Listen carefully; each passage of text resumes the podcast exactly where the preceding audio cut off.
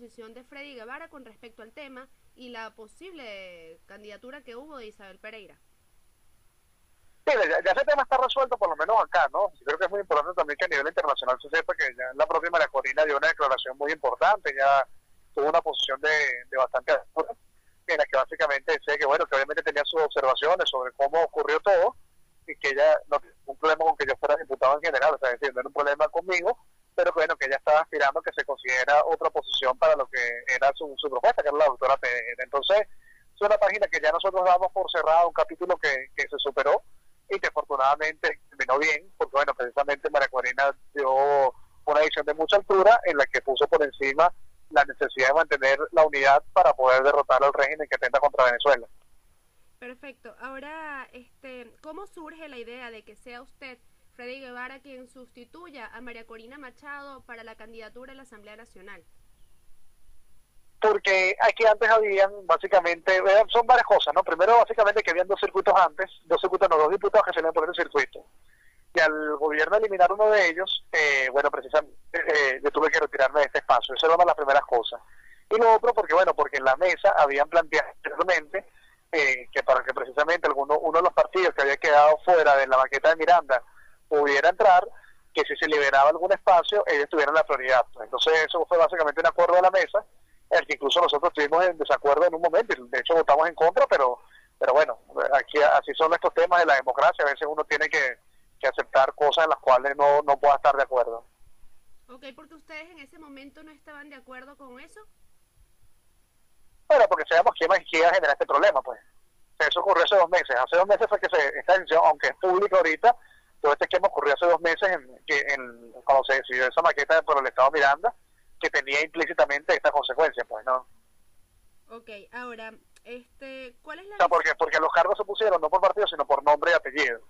Entonces, se le ponía que era María Corina y 90, ponían a mí como nombre y no, no como el partido, entonces se implicaba que si era suplente y ya le quitaban yo tenía que subir y se eliminaba de la lista, etcétera. Es decir, es toda una especie de, de movida reglamentaria electoral que ya de por sí al haberse aprobado de esa manera, como se aprobó hace dos meses, eh, ya implicaba que esto iba a terminar así. Pues. Ok, este, ¿cree usted que es la mejor opción para, para sustituir a Maracorina? Y además de eso, ¿cree que puede atraer la misma cantidad de gente o quizás más? Mira, yo estoy absolutamente convencido que obviamente todos nosotros tenemos, cada uno de los luchadores, de, de Maracorina, doctor Isabel Pereira, es decir, de Julio Borges, de Karen González, Miguel Pizarro, Elso Solórzano, cada uno de los dirigentes aquí tenemos un valor importante, pero esta elección, más allá de un tema personal, se trata de un tema político, es decir, cómo cada uno de nosotros puede ayudar más a, ejemplificar o, a llevar el mensaje de unidad, que no es otra cosa que un equipo que busque sustituir a este régimen. Pues entonces esto no se trata en sí mismo de, del tema personal de cada uno de nosotros, que obviamente, bueno, todos nos queremos a nosotros mismos y, pensamos pues que tenemos cualidades importantes, porque si no, no estaríamos involucrados en esto. Todos, creemos, pues, todos los candidatos tenemos eh, la convicción de que podemos aportar mucho a Venezuela, pero más de eso no se trata de quién tiene mejor o no candidatura, sino cómo, quién, o cómo ayudamos a que gane la unidad. Ahora, ¿cuáles son esas cualidades? Esto para presentarlo a nivel internacional como Freddy Guevara, el, eh, eh, quien va a la Asamblea Nacional como candidato. Este, ¿Cuáles son las cualidades que tiene Freddy Guevara para aportar en la mesa de la unidad y lograr ese, ese triunfo en las elecciones del 6 de diciembre? Mira, hablaron bien de uno mismo como de, mala educación, pues, o sea, por eso estarse vendiendo. Pero lo que sí te puedo decir, más allá de mis cualidades, lo que te puedo decir es cuáles son mis intenciones y mis compromisos, que podría ser de esa manera. Y mi, mi gran visión y compromiso que, que hay con esto es ver cómo nosotros nos convertimos en un factor dentro de la unidad que básicamente represente a toda a mi generación esencialmente y la urgencia de mi generación.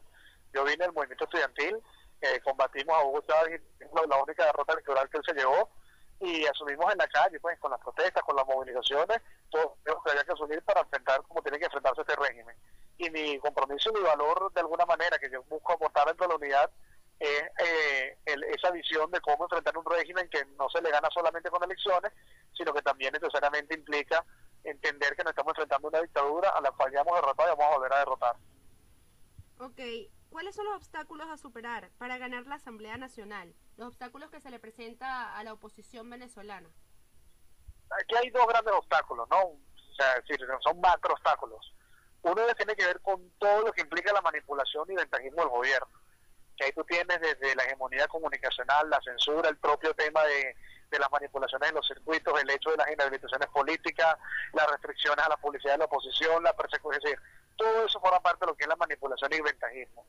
Y el otro, pero el otro segundo obstáculo también tiene que ver con el efecto que eso genera en nuestra población, es decir, la desesperanza o el pensar que no podemos lograr, ah, que no podemos lograr el objetivo, es algo que efectivamente, bueno, puede jugar en nuestra contra, porque todos los indicadores dicen que vamos a ganar esta elección, eh, pero efectivamente las batallas, la mejor forma de ganar una batalla es convencer a tu adversario de que no vale la pena luchar. Y yo creo que el régimen está claro de eso. El régimen está viendo todos los estudios de opinión, está viendo la calle, está viendo los indicadores económicos, está viendo la, participación de la gente y sin lugar a dudas tiene claro el mensaje de que si la gente sale a votar no van a ganar. Por lo tanto, lo único que les queda a ellos es, inhibirnos, es desmotivarnos y hacernos creer que no vale la pena luchar porque no habría ningún tipo de resultado. Entonces, esos serían, como diría, los dos macro eh, grandes obstáculos que habría. Pues. Bien, conocemos entonces estos dos grandes obstáculos pero queremos saber entonces cómo superar esos dos grandes obstáculos. ¿Qué, hace, qué hará la Mesa de la Unidad para poder superar ese ventajismo y para poder superar esa desestimación que está haciendo el gobierno en contra del pueblo venezolano? Mira, lo primero de ello tiene que ver con, entender que esto es una lucha que es antes, durante y después de la elección. ¿A qué me refiero a eso? Antes de la elección nosotros tenemos el deber moral y político de denunciar e incluso generar la presión para mejorar las condiciones electorales. Eso implica la observación internacional, el resguardar el tema de los testigos, etcétera. Implica todo lo que es la preparación para evitar que ellos eh, precisamente sigan abusando o, como mínimo que ese uso le salga gratis.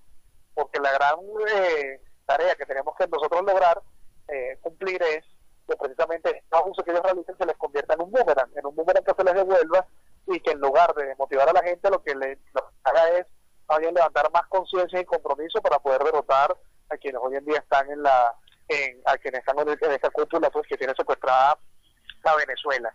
Durante la elección, obviamente, el día de la elección va a ser un tema muy importante ese día, porque nosotros tenemos que tener toda la organización y, y, sí, la organización y movilización disponible para evitar que a través de mecanismos fraudulentos ellos busquen torcer la voluntad de ese día. Y después de la elección, obviamente, estar dispuesto a asumir eh, la defensa de los resultados electorales, porque nosotros no podemos permitir que vuelvan a robarse una elección. Entonces, sin lugar a dudas, todo eso requiere esencialmente que como una conducción política hagamos varias, varias cosas. Primero de ellas es ser eh, consecuentes y estar dispuestos a asumir todos los sacrificios que hay que hacer en función de defender el derecho del pueblo venezolano. Y, y, tener, y ser verosímiles en ese, en ese tema. Es decir, que la población en Venezuela, que aunque no cree en el sistema electoral, porque obviamente nadie cree, no cree en el sistema electoral, pero sí crea en nuestro compromiso para poder defender sus votos. Y el segundo elemento tiene que ver con involucrar a la ciudadanía.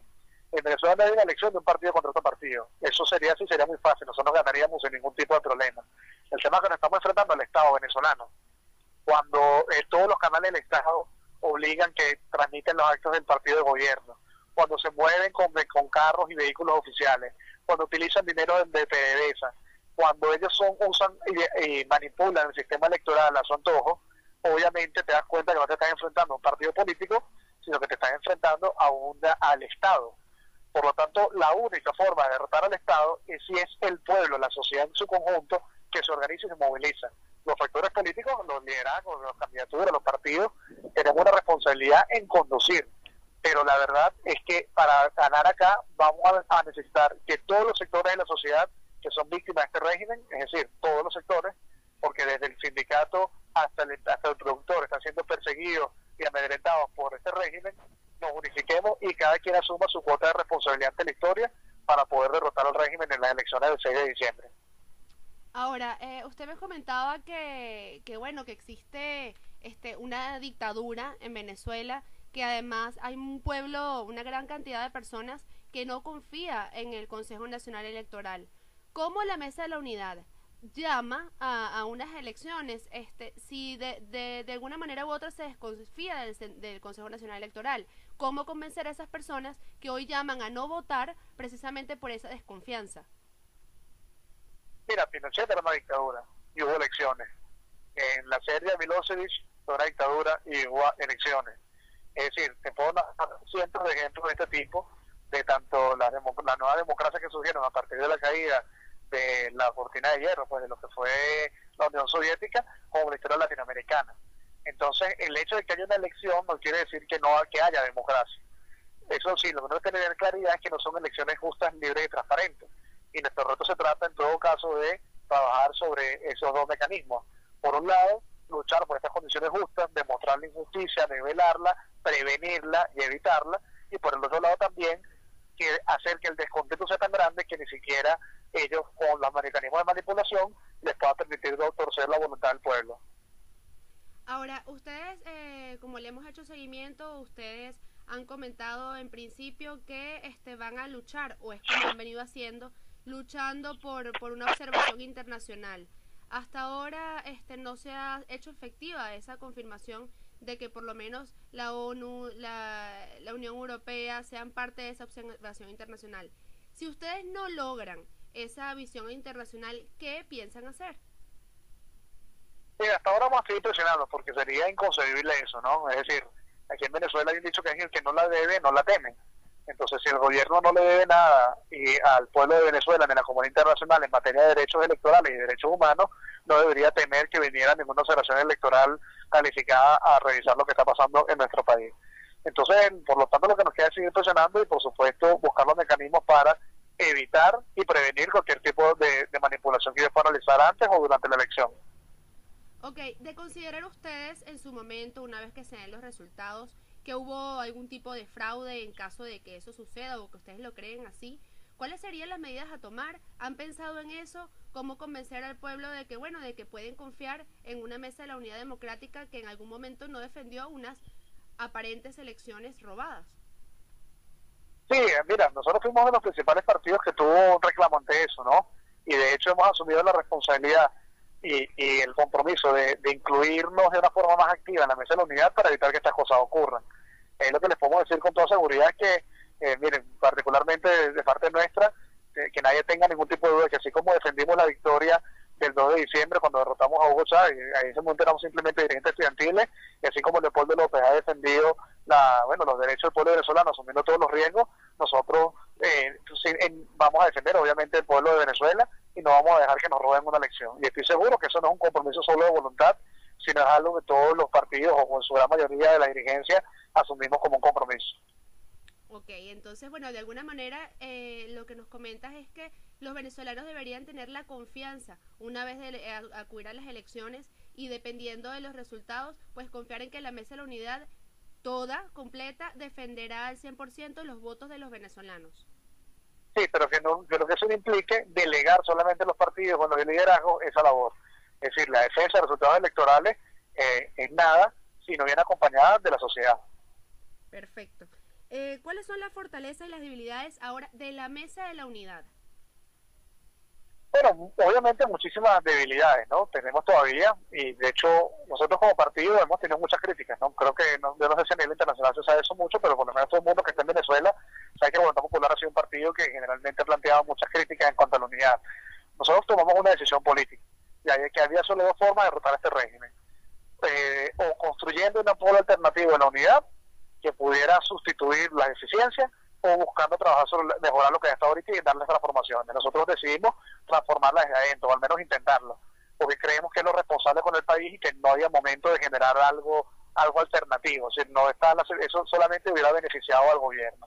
Entonces, esto parte por, en, efecto, reconocer que nosotros como partido ya estamos asumiendo un rol, un rol nuevo que no teníamos antes, estamos en el equipo de dirección de la unidad venezolana y estamos tratando de llevar todos los correctivos que se puedan. Por ejemplo, algo que ya hemos logrado, gracias a esa presión que nosotros hemos realizado y el trabajo interno, ya se logró aprobar que de aquí en adelante todas las candidaturas se eligen por primaria. Y eso fue una propuesta de voluntad popular que logramos precisamente incluir allá. También se logró que se terminara, que hiciéramos un compromiso público con cuál es la estrategia después de la Asamblea Nacional. Y un compromiso claro por el cambio político y no por un esquema de, negociación o, o cooperación con el régimen. Entonces, por la dictadura como tal. Entonces, eh, hemos decidido ese camino que evidentemente tiene algunos costos, porque cuando uno se suma a un colectivo, tienes que asumir también las cosas negativas de ese colectivo. Pero las estamos, hemos dispuesto, estamos dispuestos y hemos decidido asumirlas, primero para cambiarlas, segundo, pero porque pero porque sabemos y estamos convencidos que es lo que le hace falta a nuestro país hoy en día, una conducción política unitaria que realmente trabaje de forma articulada y es la única, que es la única forma en la que podemos derrotar a un régimen con tanta eh, fortaleza. Y por el lado, pero obviamente de lo que son las fortalezas, mira, yo siento que ahorita tú tienes una, una mejor situación de la que estaban anteriormente la oposición venezolana. Eh, tenemos un contexto absolutamente favorable a nosotros en términos de, rechazo hacia el régimen, de intención de voto. Es la primera vez que la gente percibe que nosotros somos los que vamos a ganar. Es decir, muchas veces hemos ganado la elección, pero la percepción de quién va a ganar, la expectativa de triunfo, es como lo llaman en los estudios de opinión, era, era, era al revés. Entonces, todo hay un contexto de, de, de descontento, de intención de voto, y de expectativa de triunfo que está bastante favorable a la oposición y que a eso sí, a eso le agrega que ya hemos logrado unos elementos fundamentales como candidatos únicos, comando único, tarjeta única y estrategia única, eh, es algo que precisamente consolida en gran manera esto. Yo estoy convencido de que obviamente todavía tenemos muchas cosas que resolver, eh, tenemos que lograr que la unidad se convierta en una referencia no de oposición, sino de alternativa, que la gente vea en efecto que esto no se trata de una lucha que tú para ponerme yo, que esto no tampoco es un bloque sólido, único, sino que quiere una diversidad, pero que entre esa diversidad pueden conseguirte partidos como Voluntad Popular, pero también partidos que son más conservadores, o partidos de más izquierda, partidos de más derecha, y, y tenemos ese reto importante de aprovechar todo ese contexto positivo para ganar la elección que tenemos, en que se pueda transformar en una alianza política de altura y de mediano y plazo que le da a los venezolanos la confianza de que esto no es una plataforma solo para desplazar al madurismo y al PSV del poder y, esta cúpula dictatorial, sino que también implica la construcción de un nuevo proyecto político de país en el que todos los sectores de la sociedad se sientan representados. Eh, comentaba sobre esos, esas cuestiones que todavía quedan por cambiar adentro de la mesa de la unidad. ¿Qué considera Voluntad Popular, en este caso Freddy Guevara, que queda por cambiar adentro de la mesa de la unidad democrática? Bueno, obviamente los elementos de participación y, ver cómo nosotros tenemos, cómo nosotros logramos hacer que la mayoría de los sectores se puedan involucrar y participar activamente en esto, porque esto no es un problema solamente de los partidos, es un problema de la sociedad que está siendo víctima de este régimen. Y lo otro que ya lo mencionamos someramente anteriormente, que tiene que ver con lo de la credibilidad para defender los resultados electorales que es algo que, eh, sin lugar a dudas, hay una deuda pendiente y que tenemos que nosotros ser lo suficientemente claros y sinceros con la sociedad para que la sociedad pueda confiar en que nosotros no solamente vamos a ganar, sino que también vamos a cobrar el resultado de la elección. Ok, eh, debido a que lo importante es obtener esa cantidad de votos necesarios para llegar a la Asamblea Nacional, ¿cómo convencer a la gente de que ciertamente esta vez la Mesa de la Unidad Democrática defenderá los votos. O sea, ¿qué, qué, cómo, ¿qué garantía tiene el pueblo venezolano de que así será? Sabemos que Voluntad Popular lo ha hecho, pero existen otros partidos, como comenta eh, sobre otros conservadores, más izquierdistas, que quizás no lo han hecho. ¿Por qué no lo han hecho? ¿Por qué no defendieron en su momento los votos de la oposición? ¿Y qué garantía hay de que esta vez sí lo hagan? Mira, la, la política en el mundo en general, ¿no? Y en Venezuela no, no escapa de eso, está bastante desprestigiada, ¿no? Y eso lo que te quiero decir es que la única manera en la que uno puede recobrar la confianza de la gente es con hechos. Es con hechos. Y con demostrar disposición de sacrificio. ¿Por qué Leopoldo López eh, de alguna manera tiene hoy todo el respaldo de la población venezolana? Bueno, porque eh, sus actos de, valentía y de desprendimiento ah, y de sacrificio han hecho verosímil, han hecho real que su lucha no es por un asunto personal, sino que es por un interés colectivo. Entonces, ese mismo lucha, ese mismo ejemplo que ha dado Leopoldo es parte de lo que nosotros tenemos que asumir para demostrarle al país que nosotros no estamos en esto por un esquema simplemente de, visiones personales o de cuotas de poder. Y ese es el gran reto nuestro, llevar a hechos nuestras palabras. Y es el gran reto que nosotros tenemos que articular. Eh, ¿Por qué algunos otros partidos o liderazgos no defendieron los triunfos como, como deben haber sido? Mira, obviamente que hay muchas opiniones. Yo, yo de alguna manera creo que estamos en un momento de mirar hacia adelante y más bien es de poner los puntos de encuentro para poder enfrentar esta amenaza tan grande que tenemos hoy en día y que sin lugar a dudas podemos derrotarla unificando a todo el pueblo y a todas las fuerzas de la democracia. Una vez llegando a la Asamblea Nacional y de lograr ese triunfo anhelado por la Mesa de la Unidad Democrática, ¿qué es lo primero que se debe cambiar? Lo primero que hay que hacer una vez que tomen... La ley de amnistía. ley de amnistía sin lugar a dudas. Y, seguidamente, después de la ley de amnistía, ¿qué, ¿cuál sería el próximo paso? Bueno, nosotros estamos discutiendo ahorita una serie de medidas que las vamos a anunciar en su definido momento, serán como las, prioridades que asumiríamos, pero sin duda ahí te digo que tiene que ver con tres ejes fundamentales. Un eje democrático, digámoslo así, que tiene que ver con la restitución del Estado de Derecho, hay parte de lo de los presos políticos, el tema del sistema electoral, el tema del sistema electoral, perdón, y todo lo que es el esquema de derechos políticos, el tema económico fundamentalmente, que tiene que ver con cómo enderezamos este rumbo tan desastroso al cual nos han llevado, y por supuesto lo que tiene que ver con el planteamiento social. Es decir, aquí tenemos una solamente una crisis de inflación y económico, sino que también particularmente tienes un tema muy grave, el cual mientras Venezuela sigue regalando dinero afuera, gastando dinero y robándoselo, etcétera, con una corrupción galopante, en Venezuela hay personas que están muriendo por falta de medicinas. Es decir, estamos en situaciones peores de países africanos subsaharianos, en los que hay gente con cáncer que eh, tiene que estar pidiendo por Twitter medicina porque no las consigue, mujeres embarazadas que tienen que estar haciendo colas a horas de la madrugada para ver si les pueden vender un paquete de pañal, etcétera. Entonces, sobre estas tres premisas, obviamente nosotros son, es, lo, es, el, los pasos iniciales con los cuales nosotros avanzaremos de la Asamblea Nacional, que es un espacio que tiene las competencias para poder avanzar en esa materia. ¿Cuál ha sido o cuál es el error el peor defecto que tiene la actual Asamblea Nacional? Que no es una Asamblea Nacional, es decir, no ejerce esa competencia, solo que es un apéndice del partido de gobierno, que no es democrática, no hace leyes, no controla, se roban todo el país en la nariz de la Asamblea, la Asamblea no hace nada, eh, hasta algunos hasta algunos diputados de ahí están metidos en, en, cosas turbias, es decir, eh, aquí la Asamblea Nacional no funciona, pues no sirve para nada, lo que simplemente es es una, una correa de transmisión de que lo que le permite es seguir al gobierno nacional o eh, tener ese gran vacío del cual se están, ese gran hueco del cual se está todo el dinero del país y se sigue reteniendo a los venezolanos. Es decir, esa asamblea no es una asamblea nacional. Lo que es es una, no sé, una, una reunión de, militantes de un partido que abusivamente han tomado, han secuestrado ese espacio para ponerlo al servicio de un proyecto de, una, de un grupo, de un grupúsculo. El fin de semana hubo una convocatoria por parte de la Mesa de la Unidad Democrática y se vio este un, resultado bastante, si pudiéramos decirlo, mediocre. ¿Cuál es el análisis que puede tener eh, la Mesa de la Unidad Democrática luego de ver que la convocatoria no fue tal como, como se esperaba? Mira, nosotros hoy estuvimos parte discutiendo eso, lo que fue el comando, y bueno, y hay muchos elementos, el el interno, sin lugar a dudas fue una semana muy complicada con todos los ruidos que hubo sobre todo por toda la complicación que hubo en torno a la inscripción por el caso de, un partido social cristiano COPEI, que es un partido que es de tradición opositora y que tuvo que ser excluido de, la unidad porque precisamente el régimen eh, secuestró esa directiva y quería nombrar candidatos afectos a ellos, al gobierno me refiero, y eso implicó que nosotros eh, tuviéramos muchísimo, muy poco tiempo pues, para poder realmente dedicarnos a la convocatoria como tal. Eh, y elementos del como el tema de la hegemonía comunicacional. Pero eso no implica que nosotros también eh, no, no veamos y no hagamos una lectura de los errores de la movilización en función de cosas que nosotros también estemos cometiendo, de errores que estemos cometiendo. Y ello implica que tengamos un análisis realista y sincero para mejorar. Estamos arrancando, todavía no hemos iniciado oficialmente la campaña, ni hemos iniciado, pero bueno, yo creo que esto fue una buena campanada para afinar y corregir y demostrar precisamente no solamente el día de la elección, sino también durante todos estos meses previos, la gran fuerza que tiene el pueblo de Venezuela que quiere cambiar.